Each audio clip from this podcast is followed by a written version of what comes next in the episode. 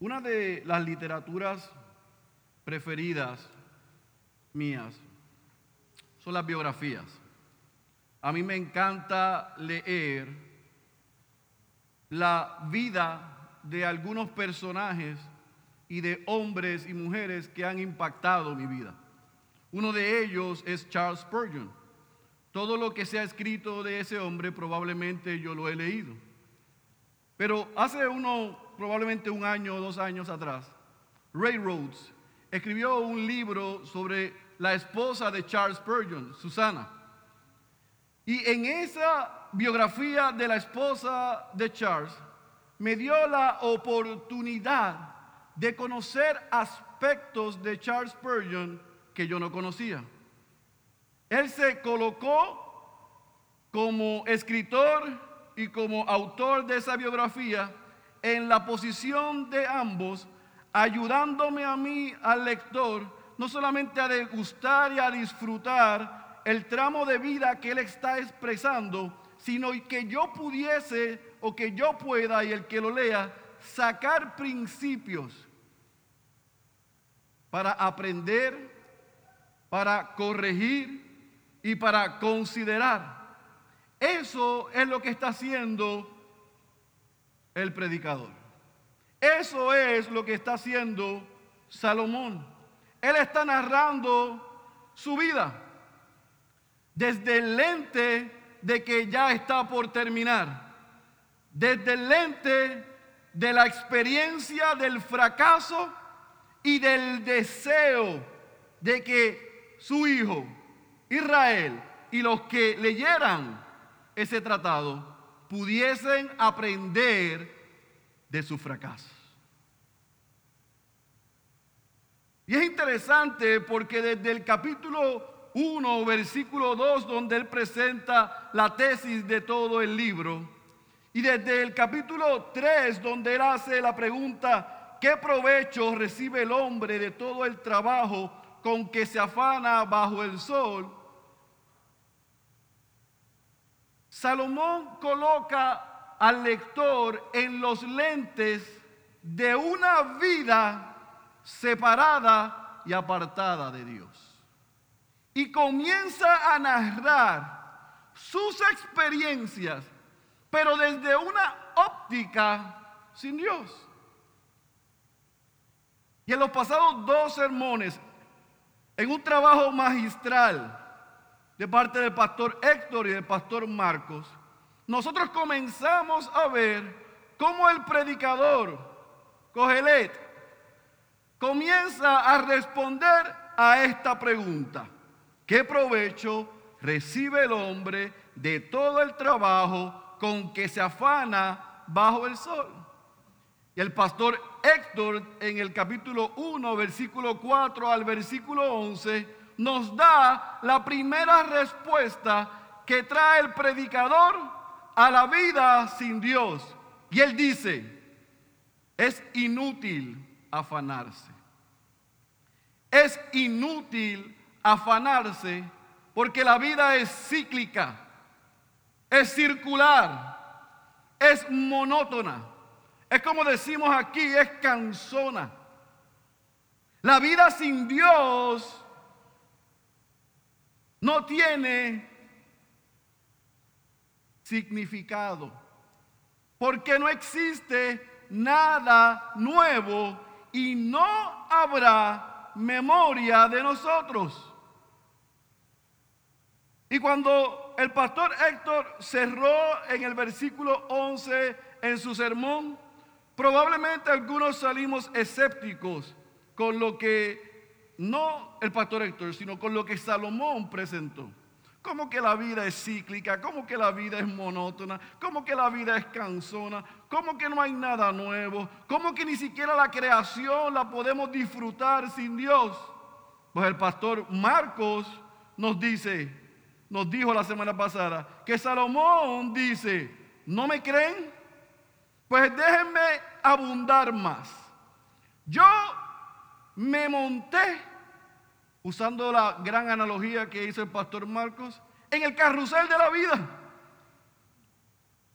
Y en ese carrusel yo fui de caballo en caballo y me monté en el primer caballo del conocimiento.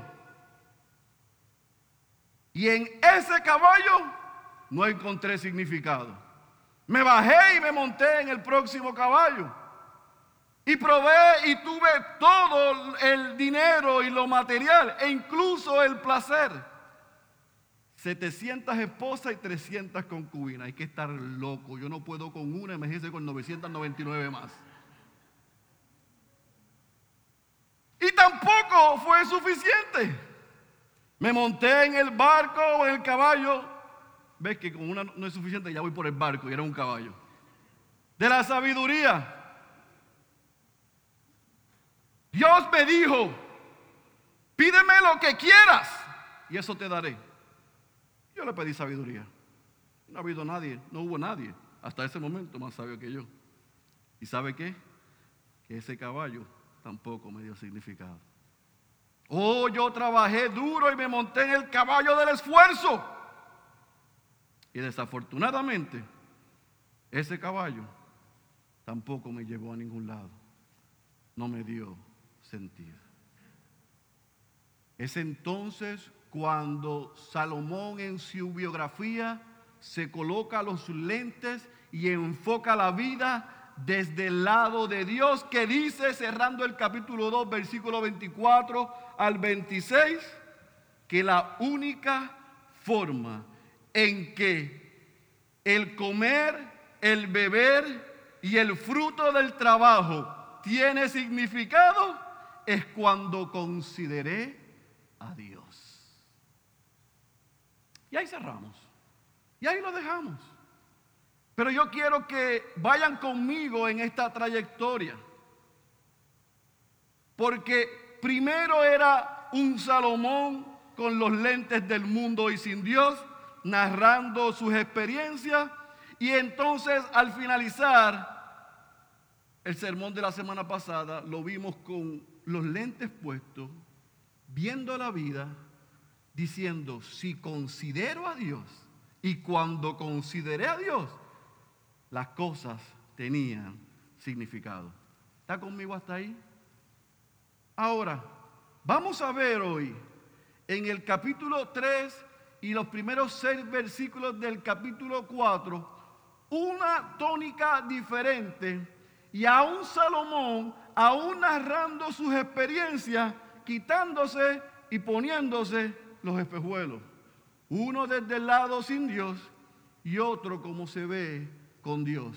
Pero ahora al inicio del capítulo 3 vamos a ver a Salomón todavía con los lentes de una vida considerando a Dios. Así que te pido que vayas a tu Biblia.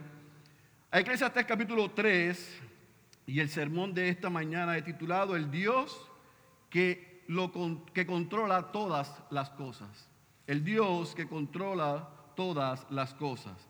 Vamos a leer todo el capítulo 3 y los primeros seis versículos del capítulo 4. Eclesiastes, Eclesiastes capítulo 3, versículo 1, cuando usted esté ahí me dice amén. 14 amén, todavía hay gente buscando, esperamos. Eclesiastes capítulo 3, cuando usted esté ahí me dice amén. Muy bien, leemos la santa y poderosa palabra de nuestro Señor, la leemos, oramos y comenzamos a trabajar. Hay un tiempo señalado para todo, subraye eso. Hay un tiempo para cada suceso bajo el cielo. Tiempo de nacer y tiempo de morir. Tiempo de plantar y tiempo de arrancar lo plantado. Tiempo de matar y tiempo de curar. Tiempo de derribar y tiempo de edificar. Tiempo de llorar y tiempo de reír. Tiempo de lamentarse y tiempo de bailar. Tiempo de lanzar piedras y tiempo de recoger piedras.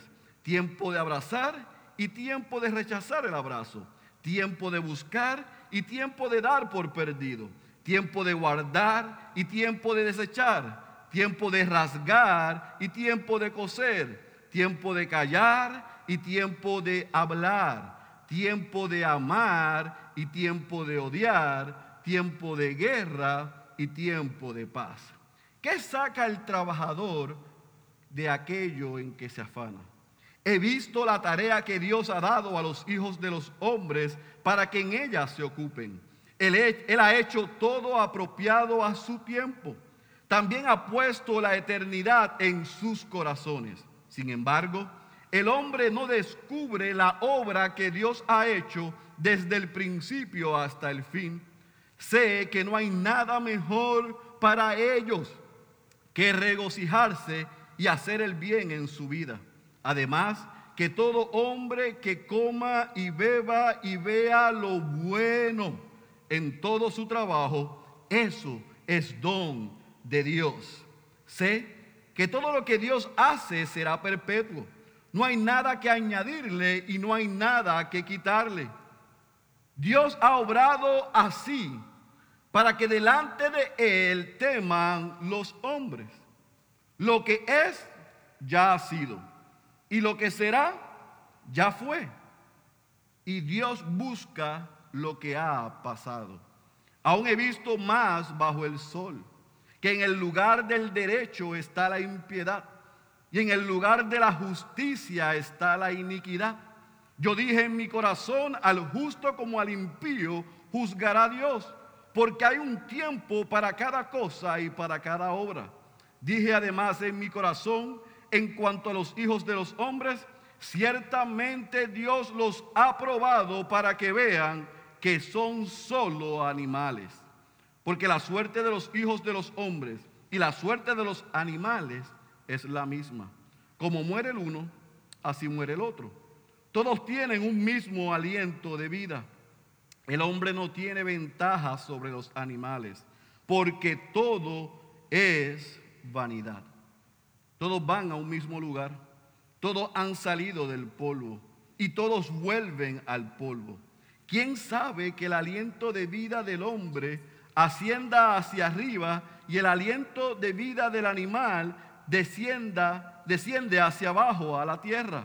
Y he visto que no hay nada mejor para el hombre que gozarse en sus obras, porque esa es su suerte.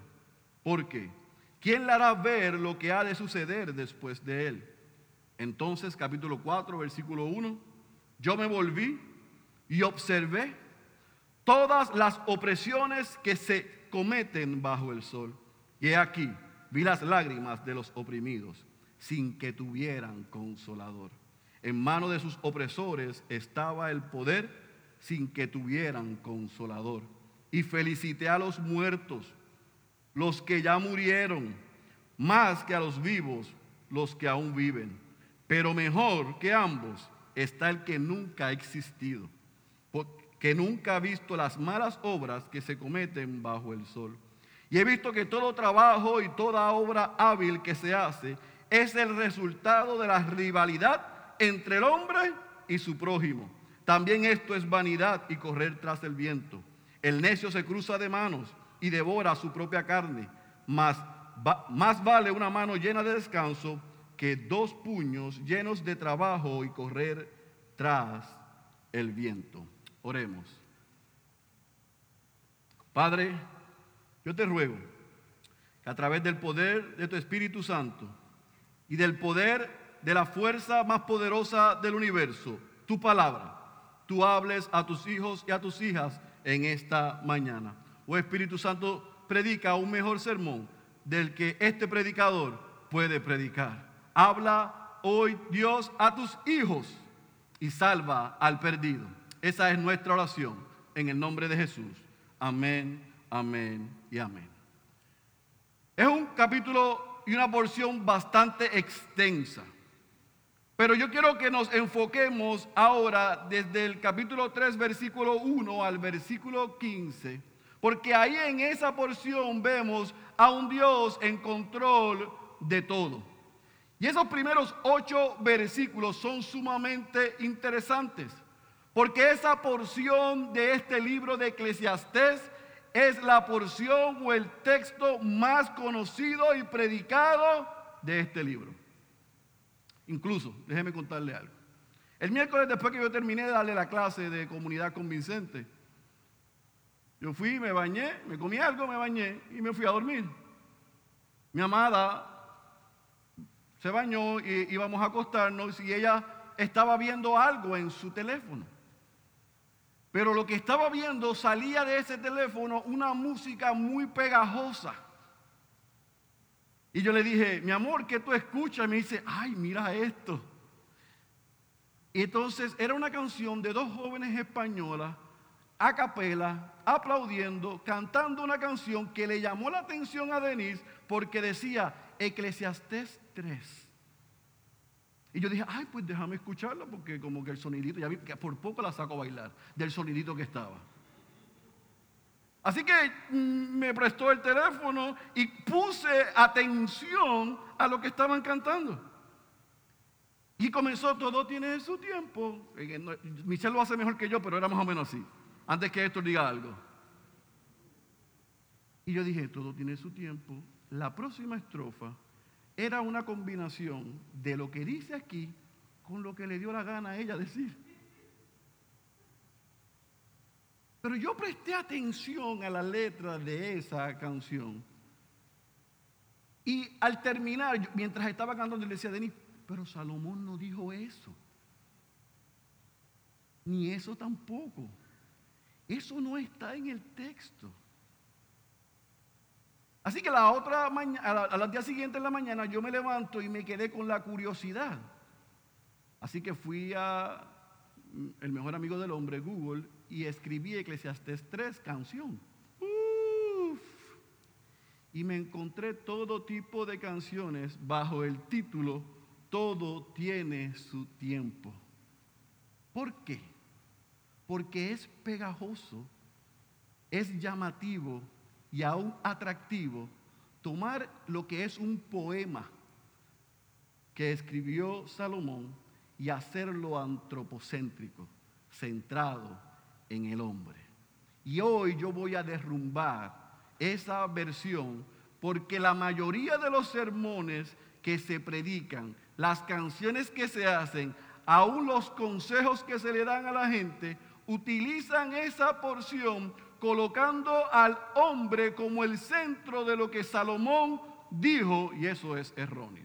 Así que en el capítulo 3, versículo 1, lo que hace Salomón es un enunciado, una tesis, donde con los lentes enfocados en Dios, colocando todavía a Dios como parte de su narración, dice, hay un tiempo señalado para todo y hay un tiempo para cada suceso bajo el cielo.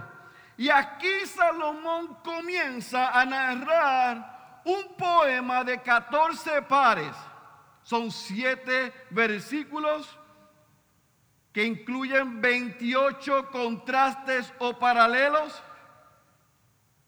donde lo que hace el predicador es mostrar que desde punto 1 a punto 2, desde A hasta la Z, desde el comienzo de una acción hasta hacer otra acción, todo lo que está incluido, o sea, lo que se conoce como un merismo, desde el inicio hasta el final y lo que está en el medio, está bajo el control de Dios.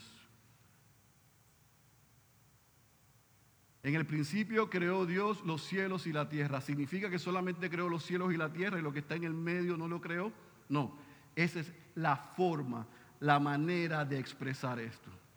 Así es que comienza entonces Salomón diciendo, hay un tiempo señalado para todo, hay un tiempo para cada suceso bajo el cielo y comienza en el versículo 2 diciendo tiempo de nacer. Pero la interpretación correcta es tiempo de dar a luz y tiempo de morir. Y sigue dando descripciones sobre la naturaleza y sobre experiencias humanas. Habla de nacimiento, habla de trabajo, habla de amor, habla de guerra, habla de paz, habla de muerte. Pero aquí Salomón, mientras describe este poema, fíjese que no está diciendo en ningún momento que el tiempo es canzón, que el tiempo es fugaz, que el tiempo es corto, no sigue la narrativa que venía diciendo sin Dios fatalista. sino que presenta un hecho. ¿Está conmigo? Hay un hecho. Dios ha designado todas las cosas que pasen. Dios es el dueño soberano de todas las cosas. Él es el que está en control del tiempo y de los eventos. Y todo lo que sucede bajo el sol, Él lo ha determinado. Él lo ha autorizado. Él lo ha permitido. Él es el que está sentado sobre la faz de la tierra. Y todo está bajo su mano. Ay, pastor, pero eso no es lo que a mí me han dicho. A mí me han dicho que esa porción de ese poema lo que nos quiere presentar es que los hombres, creyentes o no creyentes, consideren la sabiduría que presenta Salomón de cuándo hacer las cosas y cómo hacer las cosas. Sin embargo, eso no es lo que dice ahí. Y usted puede argumentar, pastor, pero es que usted está diciendo que Salomón está plasmando ese poema desde una perspectiva de que Dios es soberano y que Dios tiene control de todas las cosas y que nada se escapa de su mano.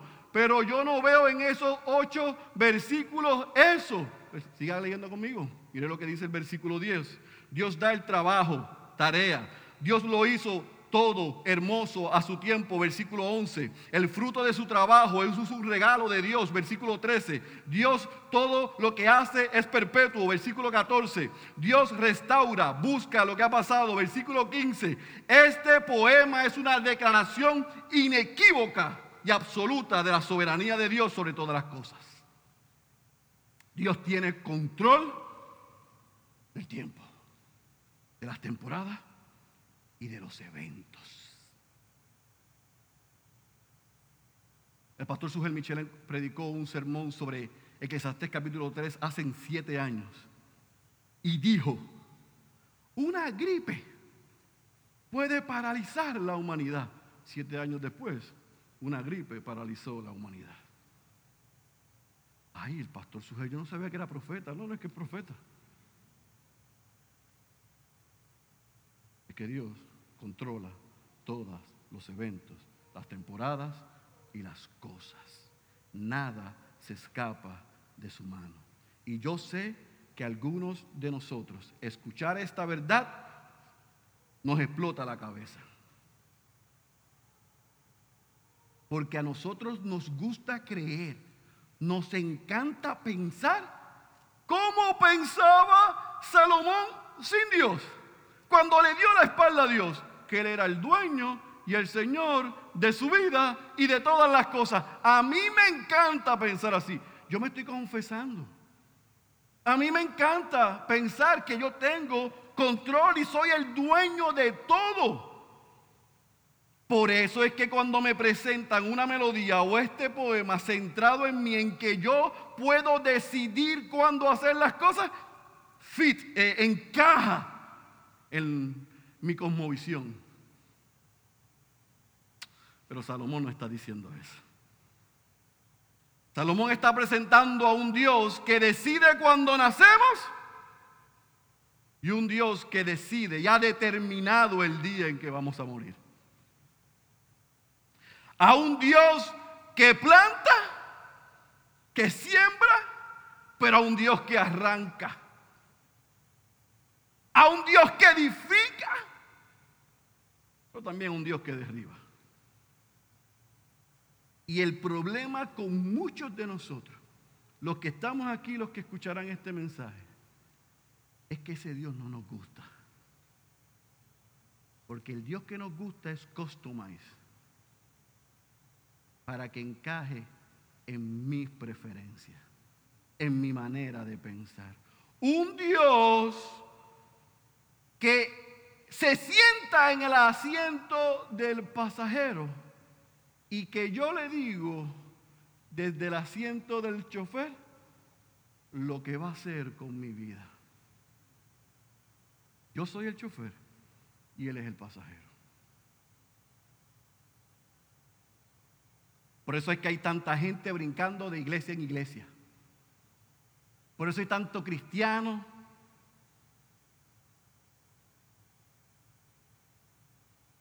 que no se compromete Por eso hay cristianos dando recetas en todos lados, pero no sujetos y sometidos a la vida de la iglesia local, de sus pastores y de una comunidad de creyentes. Porque queremos creer que somos los dueños de nuestro destino, los dueños de nuestra vida y que le podemos decir a Dios qué hace y cómo lo hace y cuándo lo hace. Y esa es una idea foránea, extranjera y contraria a las escrituras. Dios es el único Dios verdadero, creador, soberano, el que administra todas las cosas, el que sostiene todas las cosas, aún mi vida y tu vida.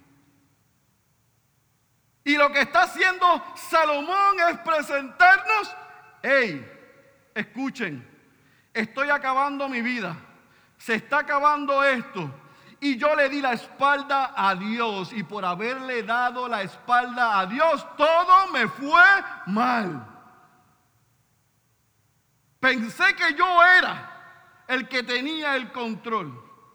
Pero ahora les comunico a ustedes, considerando al dueño del tiempo, que Él tiene control de todas las cosas y no yo.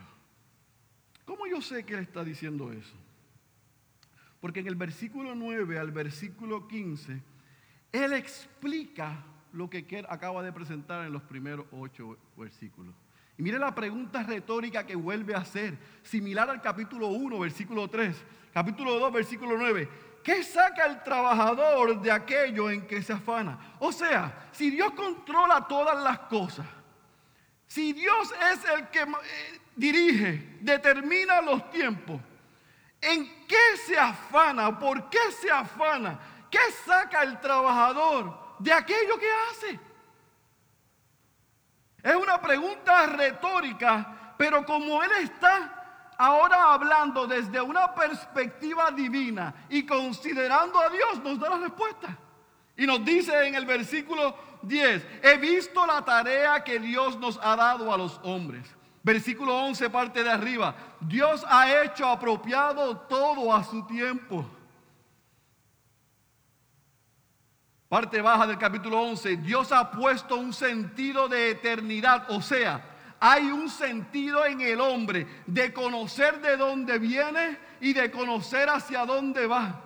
Cada ser humano sabe que no se puede conformar con la idea de saber o de reconocer o de comprar de que la vida es hasta el día de la muerte, tiene que haber algo más.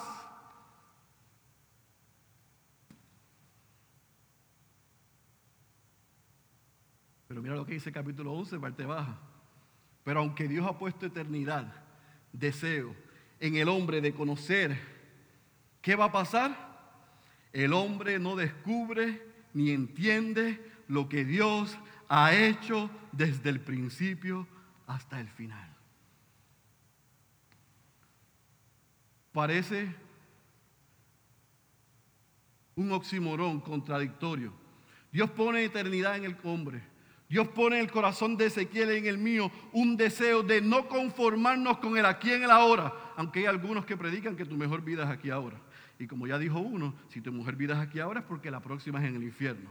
Así que descartando esa filosofía que no es cierta, en cada uno de nosotros hay un deseo de saber qué va a pasar después. Porque Dios ha colocado en nosotros eso. Pero a la misma vez y paralelamente, aunque Dios ha puesto eternidad y deseo de saber qué va a pasar, Dios no nos ha enseñado ni nos dice todo lo que va a pasar.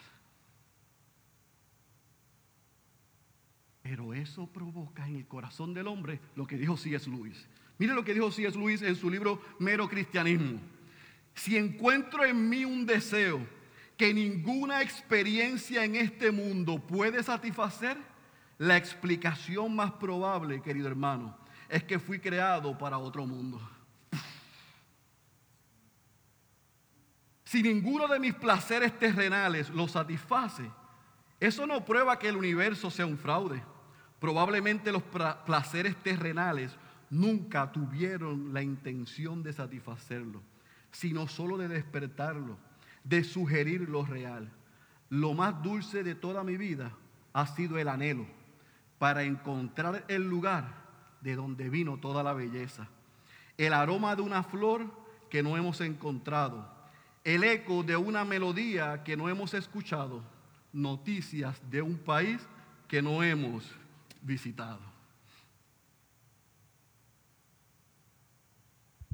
Ha puesto la eternidad en mi corazón. Ha puesto el deseo de conocer, de saber que hay más allá. Pero aunque no me lo explica en ese momento todo, aunque no tengo el final de la historia, hay un deseo que solamente se puede suplir desde arriba. Nada en esta tierra lo puede llenar. ¿Está conmigo? Miren lo que dice Philip Graham Ryken en su comentario sobre el libro de Eclesiastes. Las cosas que están fuera de nuestro control no deberían hacernos desesperar, sino esperar en Dios, que eres soberano sobre todo lo que sucede. El mismo Dios que puso la eternidad en nuestros corazones hará que todo sea hermoso, incluidas las cosas pasadas que ahora parecen perdidas y rotas, todo lo hará hermoso en su buen momento. En otras palabras, querido hermano, entre el interín del aquí y la eternidad, Salomón nos está diciendo que porque Dios lo ha hecho todo hermoso y ha puesto la eternidad en nosotros y porque Él controla el tiempo, los eventos y los sucesos, mire lo que hace magistralmente en el versículo 12 al 15 alégrate en hacer el bien, o sea, en hacer buenas obras. Mientras estás aquí, en este tiempo, en este lado, alégrate en hacer buenas obras. Y yo sé que nosotros no somos salvos por las obras que hagamos, pero hemos sido salvos para hacer buenas obras.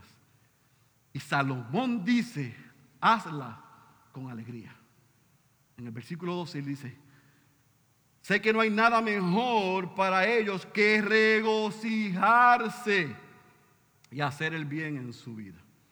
Pero no solamente lo deja ahí, mira lo que dice el versículo 13, disfruta el don de Dios, disfruta lo que Dios nos ha regalado. Además que todo hombre que coma y beba y vea lo bueno en todo su trabajo, eso es don de Dios. El pastor Marcos lo señaló en el versículo 24 del capítulo 2. Con un lente considerando a Dios. Cuando nosotros consideramos que somos propiedad de Dios. Que Dios está en control de todas las cosas. Que Él es soberano y yo no. Que Él es creador y yo criatura. Y no al revés. Yo puedo alegrarme en hacer buenas obras y puedo disfrutar del fruto de mi trabajo. Y yo sé que eso es difícil porque hay algunos de ustedes que dicen, ay, mañana es lunes.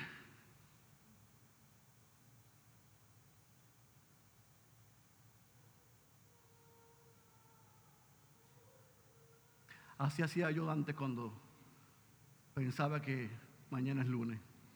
Como Abby. Así mismo. Hasta que mi perspectiva cambió. Hasta que me di cuenta de la bendición que es ser un hijo de Dios y que Dios me conceda dones, talentos, oportunidades y trabajo para, como dice Pablo, en todo lo que hagamos, glorificarle a Él. Entonces yo me alegro en hacer buenas obras y yo disfruto del regalo que es el trabajo.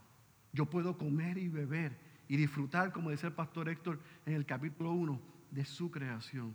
Yo puedo montarme en, los el carrusel y en los caballos de la vida desde una perspectiva de Dios y ver el conocimiento no como algo malo, porque hay algunos que dicen, usted sabe, el conocimiento envanece.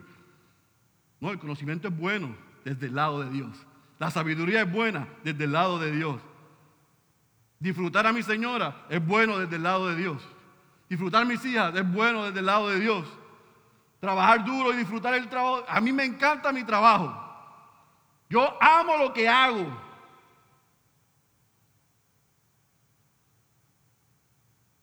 No hago un ídolo a mi esposa, no hago un ídolo de mis hijas, no hago un ídolo del conocimiento, no hago un ídolo de la sabiduría, no hago un ídolo del placer, no hago un ídolo del trabajo. No es encontrar mi significado, como decíamos la semana pasada, en eso, sino que porque estoy en Dios. Y por la obra de Cristo. Y yo ser un hijo de Dios que ha nacido de nuevo Todas estas cosas yo las puedo disfrutar en el tiempo que Dios ha designado y ha provisto. ¡Qué bendición! Entonces algunos de nosotros nos tenemos que arrepentir antes de salir mañana a trabajar. Entonces en vez de ver mi esposa, ay, o mi esposo, o mis hijos, o las cosas de esta vida, o los caballos de esta vida, debemos decir gracias Dios. Usted sabe que somos ahora mismo somos la segunda, el segundo territorio o estado con mayor tasa de desempleo después del COVID en la nación. ¿Usted sabe eso? Segundo territorio de Estado hoy, después del COVID, con mayor, mayor tasa de desempleo. ¿Tiene trabajo hoy usted? Gloria a Dios. Dios es bueno. Usted sabe que el COVID, la tasa de, de ¿cómo se dice? De, eso. Está aumentando en toda la nación. Pero aquí estamos todavía tranquilos. Eso es un regalo de Dios. Mi pregunta es, ¿vemos la vida así? Yo estoy de acuerdo con Grace, que eso sí. Yo tampoco, Grace. Aún en Dios. Salomón nos está dando un gran mensaje. No solamente dice, alégrate en hacer el bien y las buenas obras. No solamente disfruta el don de Dios que es el trabajo o el fruto del trabajo, sino que en el versículo 14 y en el versículo 15 nos da dos garantías.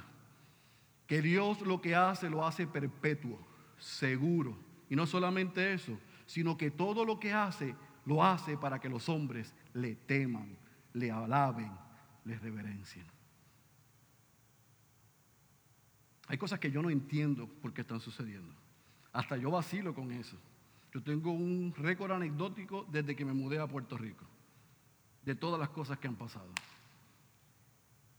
Si Dios no me hubiera llamado, yo sé lo que yo pensaría, lo que piensan mis amigos y mi familia que no es creyente. Este se volvió loco. Se regresó a un país después de un huracán categoría, dicen 5, pero el efecto fue como de 50. Después de eso llega, hay un cambio de gobierno. Después de eso, amenaza de dos huracanes. Después de eso, terremoto y esta madrugada yo estaba durmiendo después de haber leído el mensaje y empezó la cama a menearse. Y de ahí se estaba bañando y yo dije, Señor, yo tengo que dormir porque hasta mareado estoy. Y me levanto por la mañana y que estuvo a cargo de cinco puntos y pico. Y yo decía, yo sé que no estaba loco, porque aquella cama hacía así. Después de eso el COVID. Y la gente me aclara y recuerda que vino un cometa. Entonces, ¿sabe lo que yo he llegado a la conclusión? De que en este tiempo Dios quería que yo estuviese aquí haciendo lo que me ha mandado a hacer porque Él tiene control de todos los eventos y de todo lo que sucede. Y yo debo estar tranquilo, quieto, seguro en Él. Usted también. Salomón dice, Dios lo que hace es perpetuo, es seguro. Y Él lo que hace, lo entienda o no, parezca bueno o malo, lo hace para que le reverenciemos. Lo hace para que le adoremos. Lo hace para que le alabemos. Dios desea, como dice el libro de Piper, que nosotros estemos asombrados por Él. Salomón, cuando pasa revista su vida sin Dios, se coloca al final de su vida y dice, yo desaproveché la oportunidad, yo desperdicié mi vida, no me asombré por el Dios que me dio todo, lo que yo pedí, lo que yo merecía y aún más. No hagamos lo mismo. Así que en síntesis, versículo 1 al versículo 15 del capítulo 3 Salomón presenta a un Dios que gobierna el mundo que Él creó. Ha hecho todo perfecto a su tiempo para que sus hijos y la criatura puedan reconocerle, puedan saber que Él es Dios. Ahora, en el versículo 16, ¿sabe lo que hace Salomón? Se quita los lentes desde el lado de Dios. Y comienza esta porción o esta eh, eh, sección sin considerar a Dios. Mira lo que dice el versículo 16. ¿Cómo usted sabe eso, pastor? Aún he visto más bajo el sol, que en el lugar del derecho está la impiedad y en el lugar de la justicia está la iniquidad. Por un momento, lo que hace eh, Salomón es, después de ver que el fruto del trabajo y el comer y beber en el capítulo 2, versículo 24 al 26, era bueno del lado de Dios, de decir el tiempo desde la perspectiva de Dios, que Dios tiene control y que quiere que nos alegremos y, nos y disfrutemos, se quita los lentes y nos dice, he visto bajo el sol y lo que me he encontrado es injusto. He visto impiedad, hombres negando a Dios, versículo 16. He visto iniquidad, maldad y abuso. Pero mire lo que dice en el versículo 17. Parece que otra vez tomas los lentes y se recordó de lo que dijo y dijo, pero yo sé que Dios los juzgará en su tiempo. Bueno, si hay tiempo para todo, hay tiempo para juzgar y Dios juzgará esto. Pero vuelve y se los quita y mira lo que dice en el versículo 18 al versículo 22. Sin Dios la vida es injusta. Sin Dios hay impiedad. Sin Dios hay iniquidad. Sin Dios los hombres son... Déjeme decir esto para estar en récord. Lo dijo él, no lo dije yo. Sin Dios los hombres son como animales, como bestias. ¿Por qué? Porque el hombre sin Dios está limitado igual que un animal. El hombre sin Dios tiene la muerte segura. Bueno, el hombre sin Dios y con Dios tiene la muerte segura, pero el destino es diferente. El hombre sin Dios está sin ventaja alguna. El hombre sin Dios terminará como polvo. Y el hombre sin Dios hasta ese momento, dice Salomón, está sin futuro y sin esperanza. Qué trágico. En otras palabras, tú tomas un animal y tomas a un ser humano sin considerar a Dios y los dos tienen la misma suerte. Yo no sé usted, pero a mí me da un tucutucu cuando yo voy en la carretera y veo un animal que yo voy a que si no freno, lo mato. Y también me da un tucu tucu cuando veo un animal ahí, tú sabes, como chocado y, es como una sensación de pobre, es como me siento como rarito.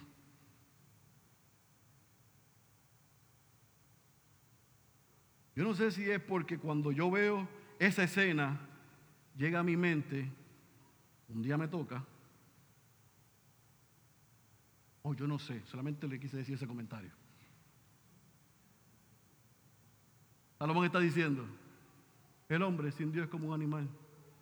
No tiene ningún futuro, no tiene ninguna esperanza, no tiene ninguna ventaja, terminará como polvo. Wow, está limitado, qué triste. Pero no solamente lo deja ahí capítulo 4, versículo 1 al versículo 6, la vida debajo del sol sin Dios no solamente es injusta, no solamente hay iniquidad, no solamente hay impiedad, no solamente el hombre es como un animal, sino que hay opresión. Él dice que él vio los, las opresiones que se cometen bajo el sol. Él vio las lágrimas de los oprimidos. Él vio a los opresores abusando y a esos oprimidos sin consolador. O sea, la vida sin Dios no solamente está llena de iniquidad impiedad, no solamente el hombre es como un animal, sino que aún los oprimidos. Son abusados por los opresores y no hay consolación. Y no lo deja ahí, dice. Y no solamente eso, sino que no solamente hay opresión, sino también que hay envidia.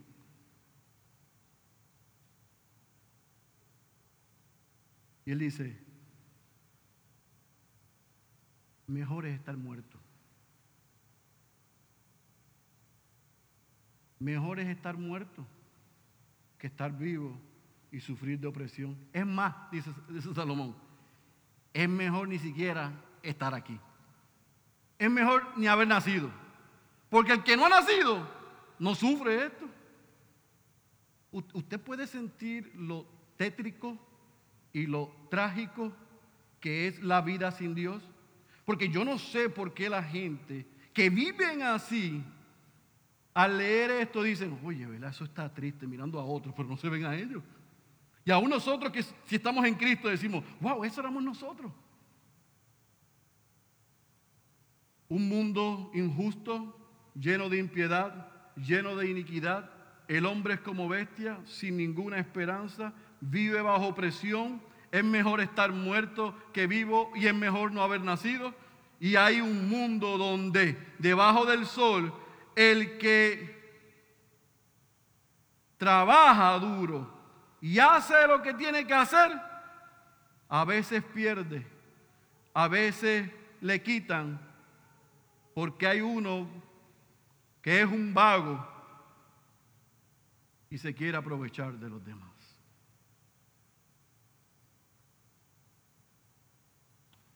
Un mundo injusto, un mundo lleno de iniquidad, un mundo lleno de impiedad, un mundo lleno de opresión, un mundo lleno de envidia y cierra en el versículo 6.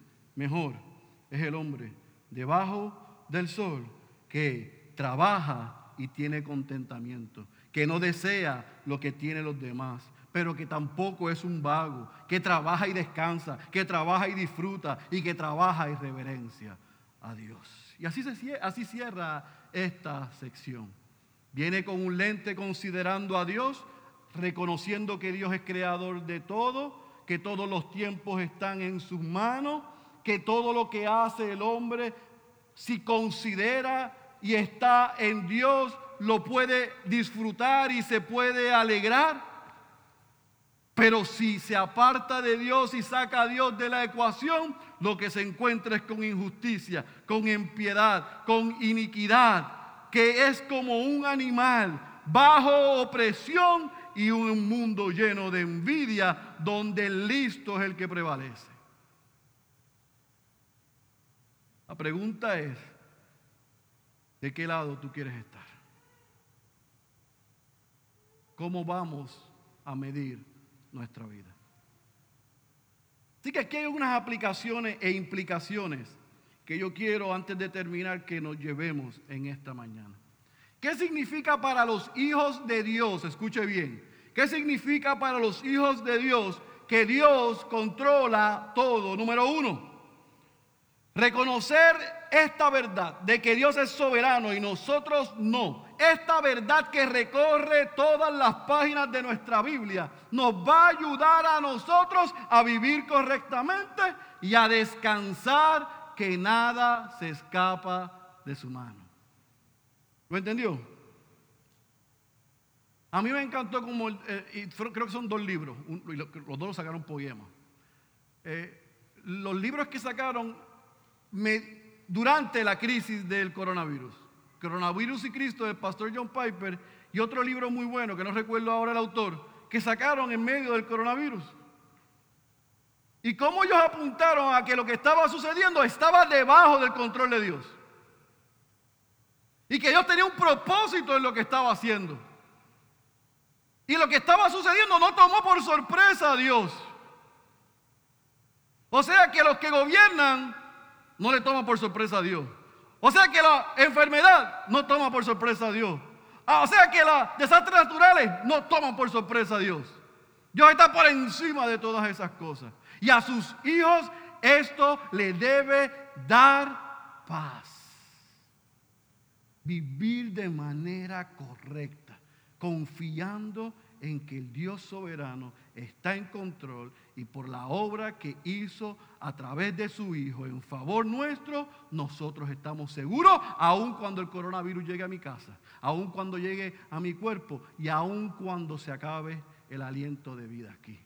Yo estoy seguro. Número dos,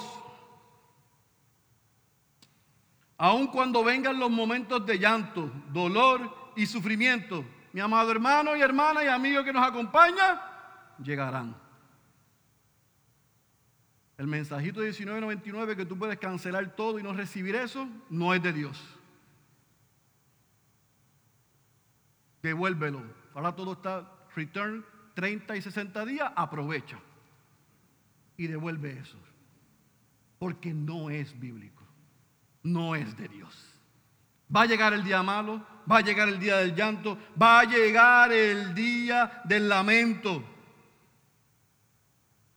Pero cuando llegue, porque estamos en Cristo, no vamos a vivir en medio de esa situación de sufrimiento sin esperanza, sino que vamos a llorar y vamos a sufrir y nos va a doler, pero tenemos la confianza que en el tiempo determinado que Dios ha permitido que esto suceda, como Pablo le dijo a los romanos en el capítulo 8, versículo 28, para los hijos de Dios, eso obra para bien.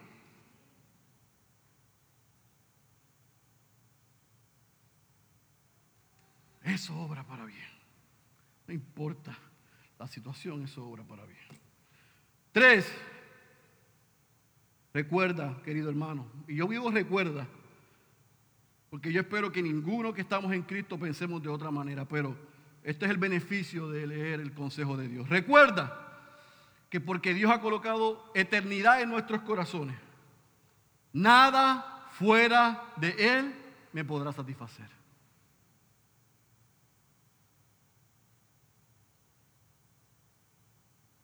En Él, mi esposa, mis hijos, mi trabajo, todo lo puedo disfrutar.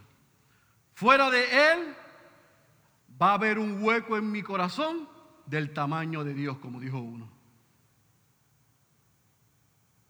En Él puedo disfrutar lo que me ha dado, pero no pongo mi esperanza ni mi valor en nada ni en nadie. Jamás en la criatura ni en la creación, sino en el creador de todas las cosas otra vez por lo que hizo a través de su Hijo. Número cuatro.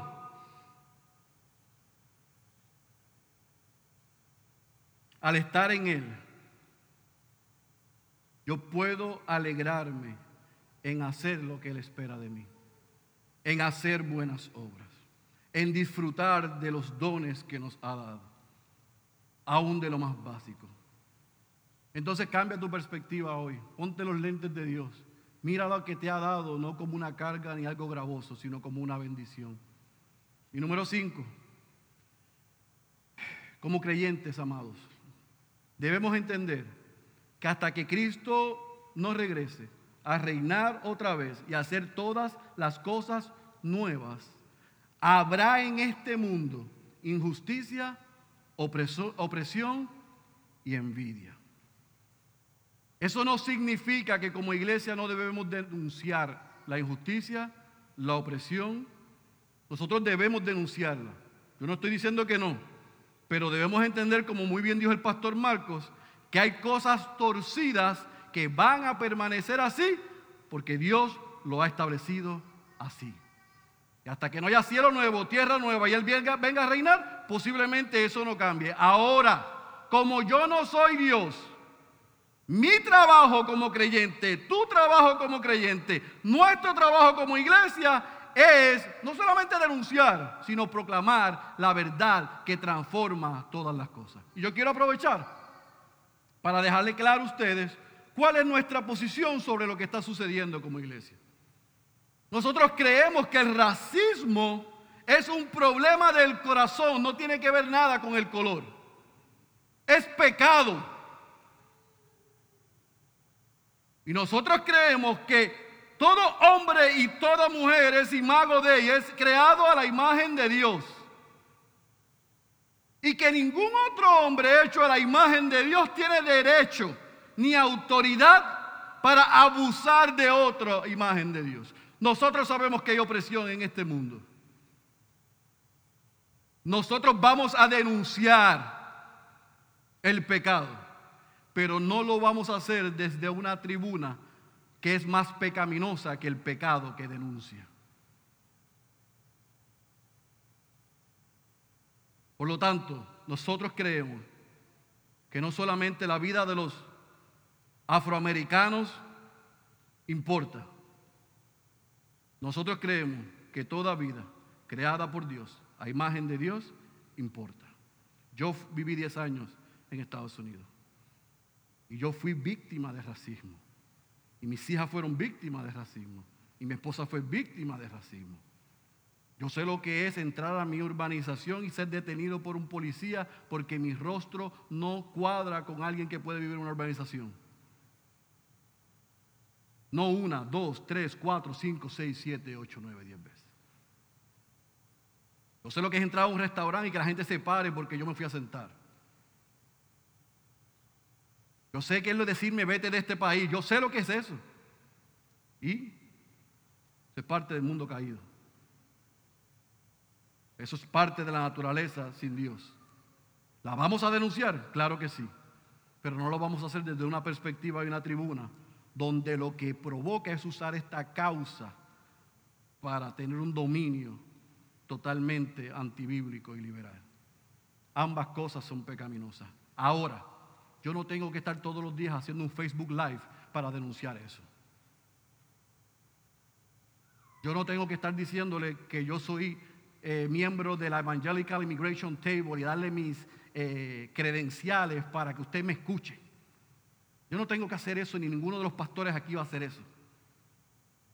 Nosotros vamos a, desde este podio, por Zoom, uno a uno y en todo lugar, a predicar el Evangelio que Pablo dijo que es el que derrumba la pared intermedia entre dos pueblos. Punto y se acabó. Lo vamos a denunciar. Le vamos a llamar pecado al pecado, a ambas cosas. Y en, eh, estas puertas puede llegar gente de todos los colores y todos los sabores, como ya lo habemos. Pero aquí lo que nos une ni siquiera es que somos puertorriqueños ni el que hablamos español. Aquí lo que nos une es la sangre de Cristo. Y es la esperanza de ese evangelio proclamado lo que transforma el mundo y une a la gente. ¿Estamos claros? Nosotros hacemos nuestra parte, pero puede ser que debajo del cielo eso no cambie hasta que Cristo venga a reinar. Eso no significa que nos vamos a echar para atrás, pero vamos a hacerlo desde la tribuna correcta. Y esta tribuna no es para hacer política ni predicar una justicia social humana, es para predicar el Evangelio que provee la justicia de Dios. Por lo tanto, ¿cómo podemos concluir este mensaje? Mi amigo el pastor Juan Sánchez no lo pudo decir mejor, así que yo se lo voy a copiar y lo voy a compartir con ustedes. Dios es soberano sobre toda la historia.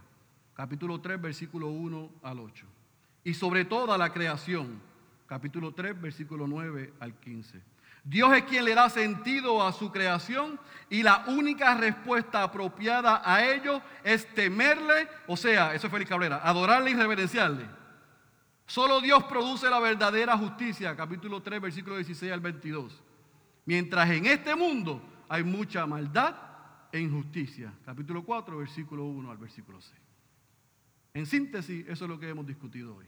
Ahora, yo quiero que los cristianos y miembros de esta iglesia, los que aspiran a ser miembros de esta iglesia, y los no cristianos que están con nosotros, se lleven algo. Si tú eres cristiano, yo tengo que darte una buena noticia. Si tú eres un hijo o una hija de Dios, déjame decirte que tú tienes unos mejores lentes que Salomón. Tú y yo tenemos los lentes donde cuando nos los colocamos podemos ver lo que Dios hizo a través de Cristo en la cruz del Calvario en favor nuestro. Nosotros conocemos al que hizo posible que tuviésemos un consolador en nosotros. Nosotros conocemos a ese que hace que la vida del hombre en Dios sea más que la vida de un animal. Que cuando muere tiene esperanza y vida eterna. Nosotros hemos conocido, y a ese es el que predicamos, a Cristo crucificado. Y porque Él venció, ha prometido que nosotros venceremos. Es el Jesús que dice, vaya a su Biblia a Lucas capítulo 4 por un momento.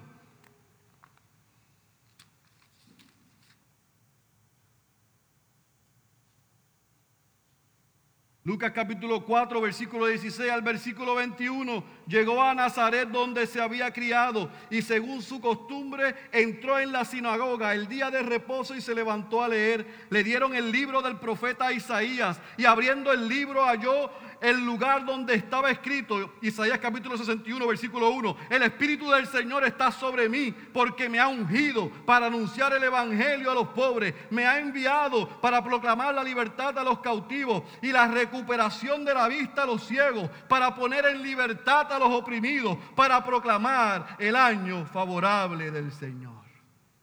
Cerrando el libro, lo devolvió al asistente y se sentó y los ojos de todos en la sinagoga estaban fijos en él. Y comenzó a decirles, hoy se ha cumplido esta escritura que habéis oído.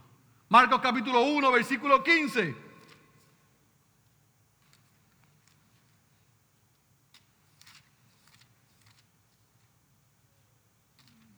Marcos capítulo 1, versículo 15.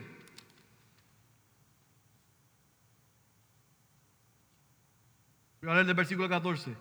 Después que Juan había sido encarcelado, refiriéndose a Juan el Bautista, Jesús vino a Galilea proclamando el Evangelio de Dios y diciendo, el tiempo se ha cumplido y el reino de Dios se ha acercado. Arrepentíos y creed en el Evangelio.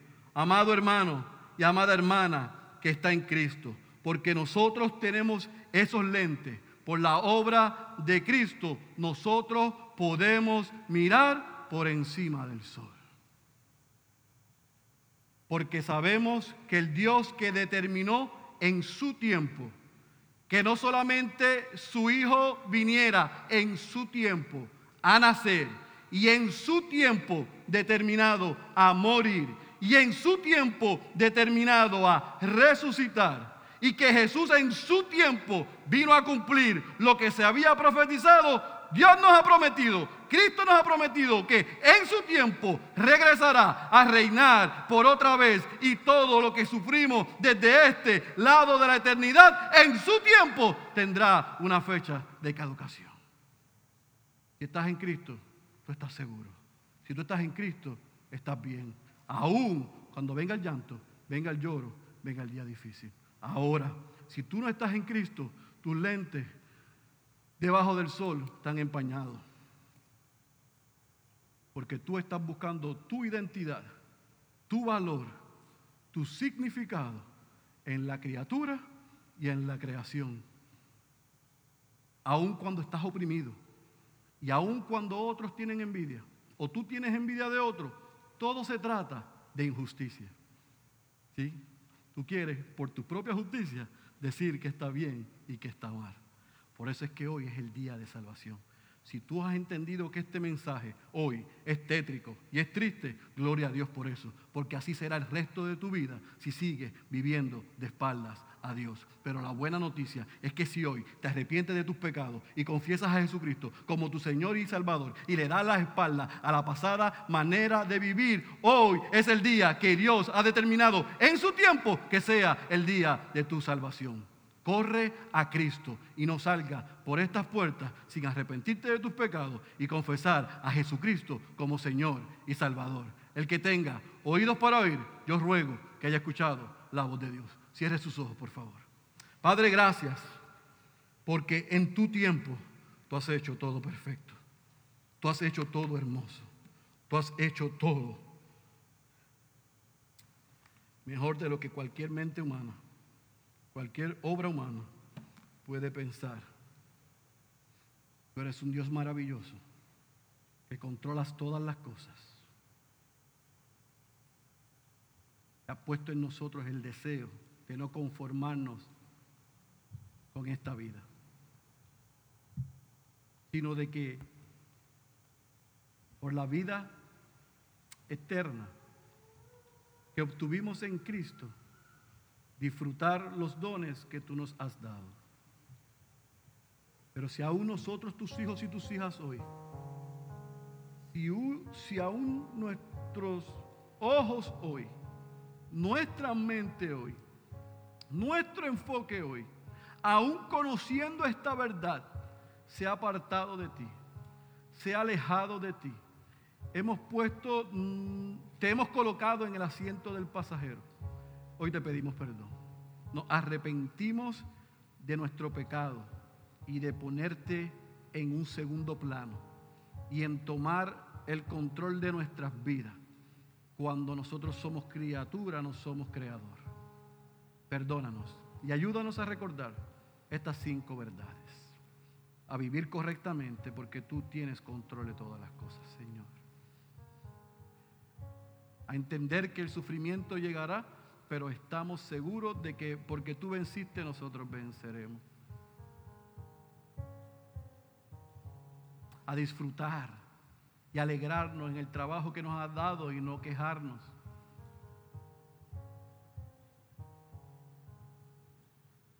A reconocer, Señor, que podamos reconocer que en este mundo injusto, en este mundo lleno de maldad, de opresión y de envidia, nuestro trabajo es proclamar a Cristo y a Él crucificado. Oh Señor, pero si hay alguno en medio nuestro, en esta tarde ya, que está viviendo de espaldas a ti, que cree que es el dueño o la dueña de su vida, oh Señor, te rogamos que a pesar de mí y de mis limitaciones, por el poder de tu palabra y de tu espíritu, tú hayas quitado las vendas de sus ojos y le hayas dado un corazón nuevo para reconocer que es pecador o pecadora y que necesita un Salvador. Dale la fe para creer y la humildad para confesarlo. Oh Señor, salva hoy en medio nuestro y añádelo a tu familia. Gracias por tu palabra, Señor. Gracias por recordarnos en esta mañana que como tus hijos y tus hijas podemos poner nuestros ojos por encima del sol. Te alabamos y te damos gracias. En el nombre de Jesús. Amén, Amen. Amen.